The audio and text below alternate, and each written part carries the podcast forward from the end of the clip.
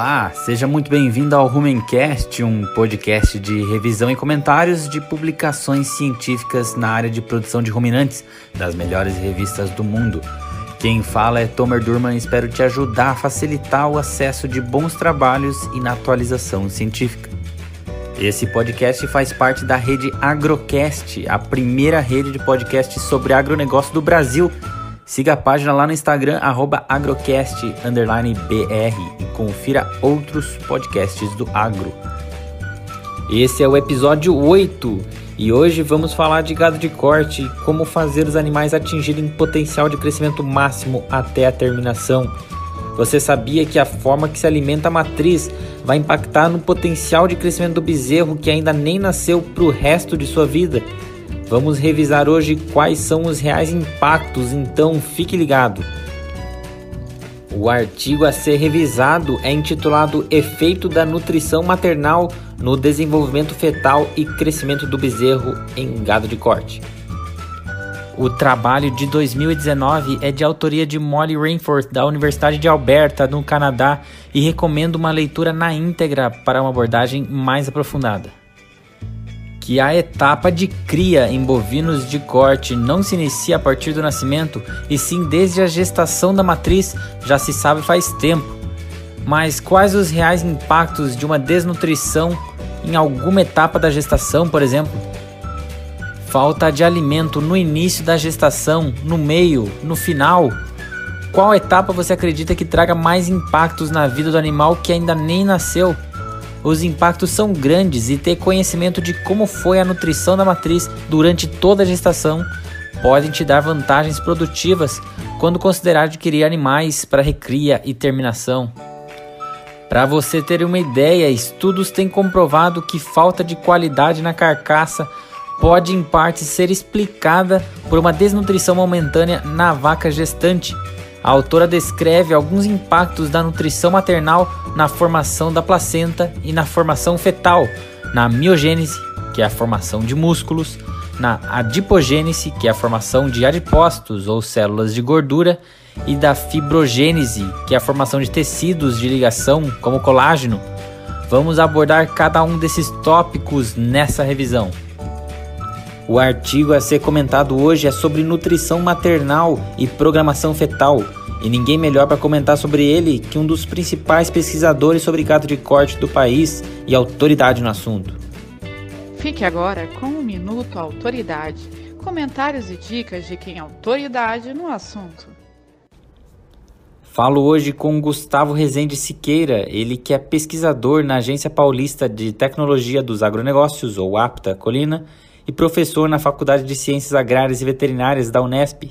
Tem difundido vários conceitos para a pecuária nacional, como o Boi 777, um sistema de produção que exige bom planejamento e manejo para atingir ganhos de 7 arrobas na desmama, 7 arrobas na recria e 7 arrobas na engorda. Muito obrigado por aceitar o convite do Rumencast, Gustavo. Fala um pouco para a gente qual a importância da nutrição da matriz e quais os impactos produtivos para a vida da cria. A nutrição da matriz de gado de corte hoje, ela vem se tornando um, um grande objetivo de estudo e entendimento. Né? Porque o que a gente vê, que a gente estudou muito aqui no Brasil, a recria, a terminação, principalmente terminação, muitos experimentos de confinamento, muitos experimentos de engorda bovinos a pasto, qualidade de carne, carcaça.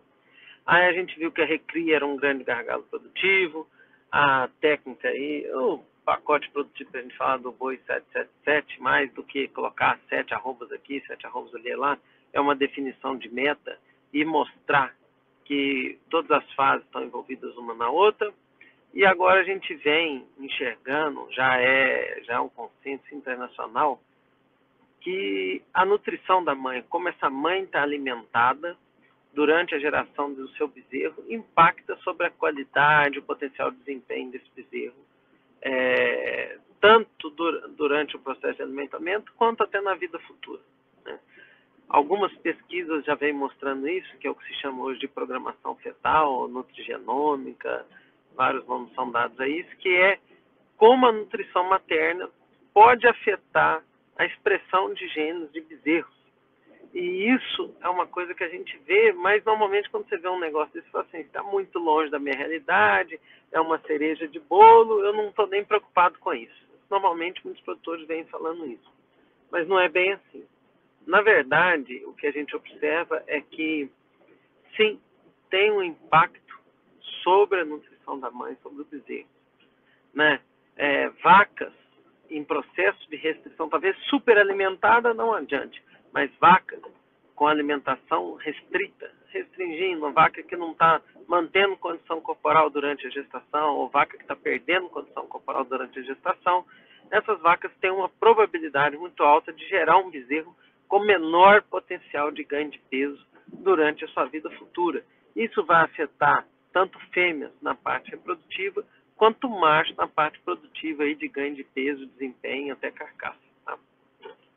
É, nós aqui na APTA, e hoje vários centros no Brasil estão estudando isso, na verdade tem vários locais que estão com pesquisa muito adiantada, Universidade Federal de Lavras, ah, na Exalc, Universidade Federal de Viçosa, desculpe as que eu não citar, é só porque talvez algumas que a gente tem um contato mais próximo e sabe que eles estão com esse trabalho, né? Mas muitas outras pessoas no Brasil com certeza estão fazendo trabalho em relação a isso, outros na USP, é, mostrando esse impacto. A gente está começando a gerar resultados no Brasil que vão condenando esse impacto. O que parece nesses resultados pesquisa que tratar de uma vaca Nelore acima da sua exigência não tem trazido benefícios para a produção desse animal, para o desempenho desse animal. Mas quando a gente trata dela de uma forma restrita, isso sim tem limitado, tem limitado o potencial de ganho de peso desses animais. E isso é, isso é muito relevante para nós na pecuária brasileira, por quê? Porque o terço, isso se dá prioritariamente no terço médio da gestação, que é o momento onde se, forma, onde se formam as fibras musculares, né? Isso aí já está clássico na literatura. E esse momento se dá especificamente na época da seca. Então, o que, que em alguns levantamentos que a gente fez, é ver assim, o bezerro que é nascido do cedo, que é o bezerro ali do mês de julho, agosto até setembro, esse animal sempre tem um potencial de ganho de peso maior do que os bezerros nascidos em dezembro e janeiro. E uma das possíveis explicações para isso é que o bezerro de dezembro janeiro é que a sua mãe estava no terço médio da gestação, no pico da seca. Então, isso aí é aquilo que a gente fala. Uma mãe passando fome, né, instintivamente, que ela vai mandar os sinais para o bezerro dela? Venha com pouco motor, né, que a gente brinca, que seria a parte muscular, porque aqui não existe energia suficiente nesse mundo, e se você vier com um animal que tem uma exigência de energia muito alta, você não vai ser alimentado, você não vai conseguir progredir, sobreviver nesse meio.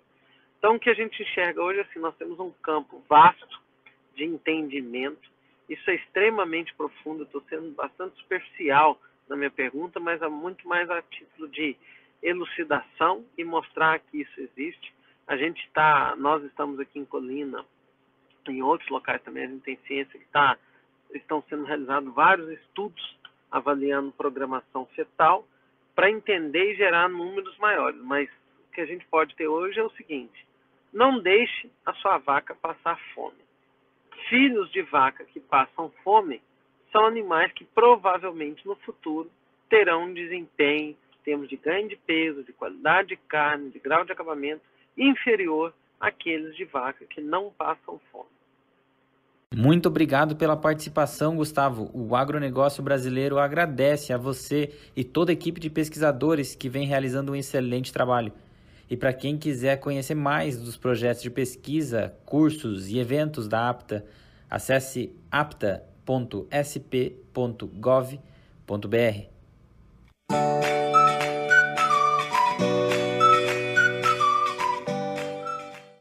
Iniciando então com a formação da placenta. A mesma ocorre já no início da gestação, e um erro que pode ocorrer nessa fase é se acreditar que, como o crescimento do feto tem maior relevância no final da gestação, durante o início pode-se dar menos importância na suplementação alimentar da matriz. Mas é justamente no início da gestação que se tem uma demanda energética grande para desenvolvimento do ambiente uterino, que precisa de uma carga energética alta para estabelecimento da conexão entre o feto e o útero. Caso as matrizes forem dependentes apenas da disponibilidade de pastagens nativas, Dependendo da época do ano, esse pode ser um período no qual as exigências nutricionais não sejam atendidas. Os locais de ligação da placenta ao útero são chamados de placentomas, que são compostos de carúnculas na parede uterina e cotilédones na membrana da placenta. A autora mostra que estudos têm demonstrado que restrições nutricionais da mãe nessa fase podem afetar essa formação, gerando cotilédones menores do que em gestações sem restrição alimentar. Então, essa ligação que é tão importante para a nutrição do feto já pode ser afetada logo no início. Com cotilédones menores, a troca de nutrientes entre a mãe e o feto já fica limitada, o que pode gerar um bezerro com peso ao nascimento menor, o que pode resultar em uma susceptibilidade maior a doenças e maior risco de mortalidade. Esse efeito é ainda pior em novilhas, já que parte da energia que consomem ainda está indo para o seu próprio crescimento, gerando uma formação de placenta deficiente. E caso a má nutrição seja corrigida do meio para o final da gestação, o corpo tenta compensar aumentando o número de cotilédones, mas o tamanho deles continuará pequeno. Assim, matrizes bem nutridas desde o início da gestação vão ter uma troca de nutrientes bem mais eficiente com o feto, e o peso ao nascimento do bezerro já vai ser maior também.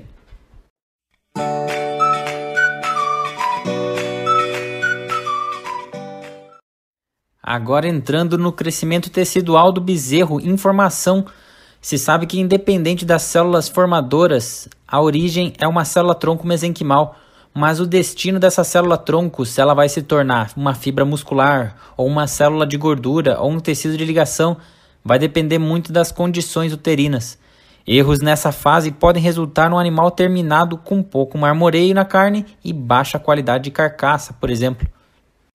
Então, iniciando com a miogênese, ou formação do tecido muscular, é extremamente importante que o feto tenha alto desenvolvimento dessas fibras musculares, afinal, são elas que vão fazer a diferença no crescimento do animal e rendimento de carcaça. A miogênese ocorre em duas etapas. A primeira etapa ocorre já no início da gestação, enquanto a segunda ocorre no meio da gestação, e o número de células musculares do animal são definidas até o momento do parto. Depois disso, os músculos podem só crescer em tamanho e largura, mas o número de células vai ficar estável. Os estudos têm demonstrado que restrições nutricionais no início da gestação impactam no tamanho das fibras musculares. Um experimento avaliando a área do músculo longíssimos comprovou que bezerros que nasceram de uma matriz que nunca passou fome já nascem com uma área muscular maior do que bezerros nascidos de vacas que passaram por alguma restrição do início ao meio da gestação. Agora falando de adipogênese ou formação de células de gordura. Bom, basicamente existem quatro principais formas de deposição de gordura no animal. São elas gordura visceral, gordura intermuscular, gordura subcutânea e gordura intramuscular. Como meta, se tem como objetivo aumentar a gordura intramuscular, que vai gerar o marmoreio da carne, impactando muito na qualidade, maciez, sabor e suculência da carne.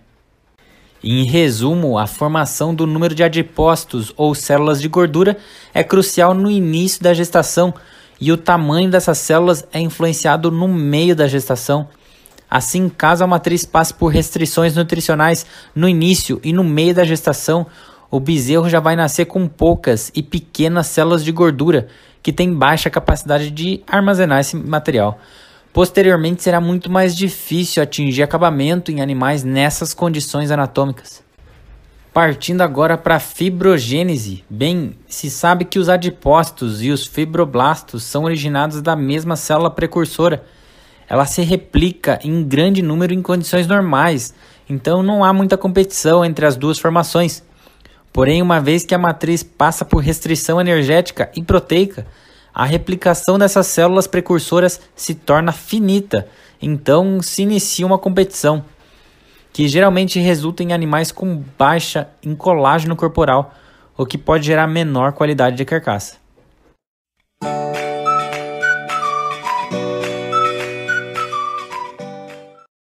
Agora falando um pouco de desenvolvimento dos órgãos, a autora revisa que estudos têm demonstrado que bezerros nascidos de mães sob restrição nutricional nascem com o intestino delgado mais curto, o que pode resultar em uma menor capacidade de absorção de nutrientes e uma menor eficiência alimentar pelo resto da vida do animal. Isso acontece por uma menor área de contato para absorção dos nutrientes, e essa formação ocorre no meio da gestação. E querer compensar a nutrição da matriz no final da gestação não vai recompensar a formação deficiente do feto. Quanto ao sistema respiratório, poucos estudos têm comprovado alguma relação direta entre a má nutrição da vaca com o sistema respiratório do bezerro, mas se sabe que o risco de contração de doenças respiratórias está altamente relacionado com o peso do bezerro ao nascimento. Assim como os estudos têm demonstrado que vacas bem nutridas durante a gestação geram bezerros mais pesados ao nascimento, esses vão ter menos riscos de contrair doenças respiratórias. Os pulmões não são utilizados no útero, por isso a finalização da sua formação é geralmente após os outros órgãos importantes ainda dentro do útero. A autora descreve alguns impactos no desempenho dos animais após o nascimento. Estudos avaliando restrições alimentares no início, meio e final da gestação no desempenho dos animais do nascimento até o abate demonstraram que animais nascidos de matrizes com restrição nutricional tiveram menor ganho médio diário e pior qualidade de carcaça. A mesma observação não aconteceu quando a restrição alimentar foi apenas no final da gestação. Quando se dá pouco nutriente para a vaca gestante, você dá a informação que o ambiente tem pouco nutriente à disposição e aí gera um animal com menores exigências de mantença, mas limitado em desempenho. Então, como apontado pelo Gustavo, se você tivesse que montar um carro para rodar num local que você sabe que tem pouco combustível à disposição, você faria um carro com um motor mais potente, com consumo alto, ou um motor com potência menor e baixo consumo? Faria um mais econômico, certo? Mesmo que perdesse um pouco em potência. Então não espere que uma vaca gestante gere um animal com grande potencial de ganho de peso e alta exigência, caso você esteja deixando ela em restrição alimentar. Você está ouvindo o Rumencast, o podcast pioneiro em revisão científica de ruminantes. Agora vamos direto para o Mato Grosso do Sul e quem dá a dica de campo de hoje é Carlos Ziliotti, que trabalha com nutrição de gado de corte com a Altec e tem trabalhado e visitado confinamentos no Brasil e no mundo. Então, fala um pouco para a gente o que tem observado de estratégias e tecnologias que podem ajudar na nutrição de vacas para uma reprodução bem alinhada e para o bom desenvolvimento do bezerro que vai nascer. E aí, Tomer, tudo bem? Obrigado pelo convite, é um prazer participar do Humancast. E vamos lá discutir um pouquinho sobre nutrição de vacas, né? É... Então, como você citou, vamos dividir em duas etapas aí, né? Vamos pensar na nutrição pensando na vaca que está em estação de monta, né? Ou antes da estação de monta, para maximizar a reprodução e vamos depois discutir um pouquinho da nutrição dessa vaca que está com né, um, um, feto ali sendo desenvolvido no útero e como a gente pode usar estratégias para maximizar a qualidade desse bezerro. Então, como todo mundo sabe, né, a meta aí que a gente tem de reprodução, uma das principais seria produzir um bezerro por vaca ano, né? Então, isso nos dá, pelo tempo de gestação, uma janela de 60 dias para poder emprenhar essa vaca. E o que está mais correlacionado, né, tirando vacas que foram descartadas ou diagnosticadas com problema reprodutivo, né, é, o maior fator de, que determina se essa vaca pode ou não ficar prenhe é a condição corporal, o score de condição corporal que a gente tem duas metodologias, uma seria a escala de 1 a 9, que em alguns lugares o pessoal usa para gado de corte, e de 1 a 5, que seria mais para gado de leite, mas aqui no Brasil muitos veterinários de corte também utilizam. Então, a vaca 1 seria uma vaca muito magra e a vaca 5 seria uma vaca extremamente gorda.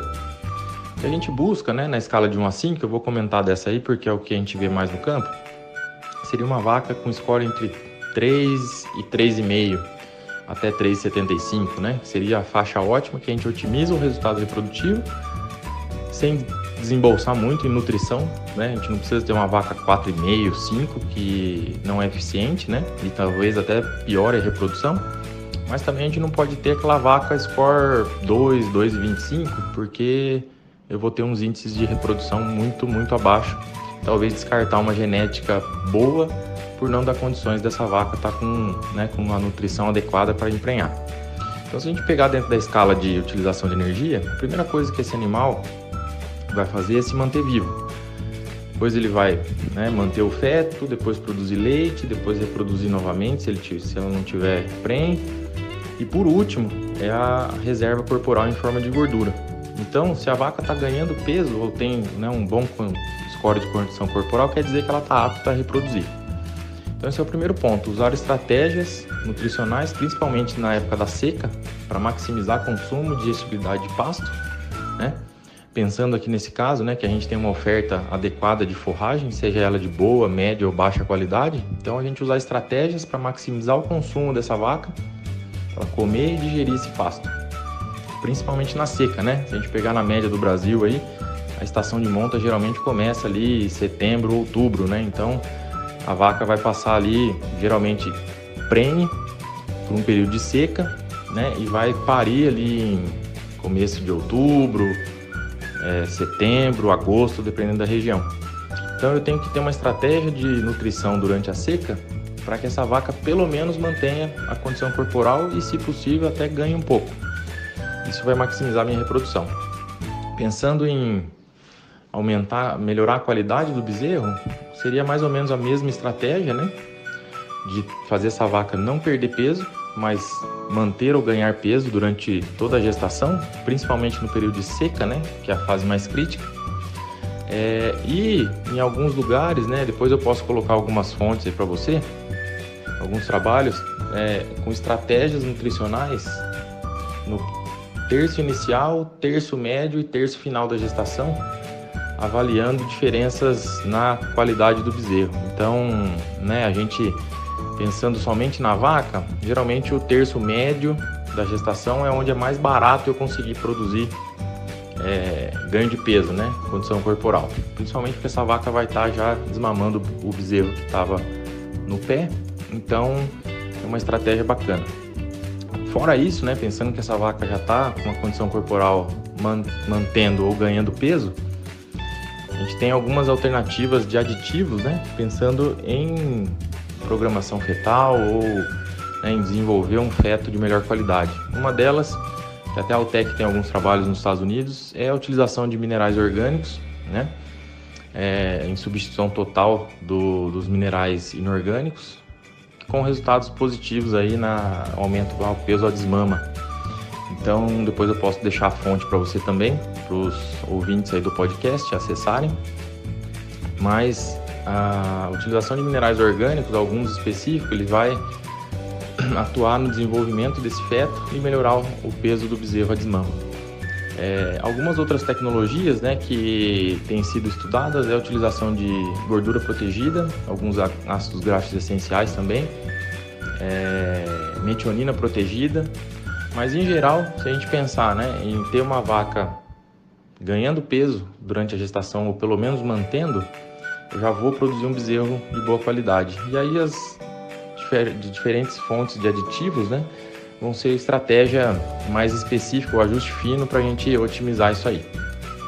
É um assunto difícil, né, a gente falar de nutrição e programação fetal e tudo mais, porque tem vários fatores que são correlacionados aí é, com os efeitos finais, né? Mas em geral, a suplementação com energia e proteína, aumentar essa nutrição da vaca durante a, o status nutricional, né, para ela ganhar peso durante a gestação, eu acho que para efeitos de qualidade de bezerro é o mais interessante, né? E aí as outras ferramentas vêm para somar aí para fazer um ajuste fino, tá joia? Fico à disposição aí, é, se você quiser compartilhar meu contato, vai ser um prazer responder as dúvidas de quem tiver. Um abraço, obrigado. Excelentes apontamentos, muito obrigado pela participação, Carlos.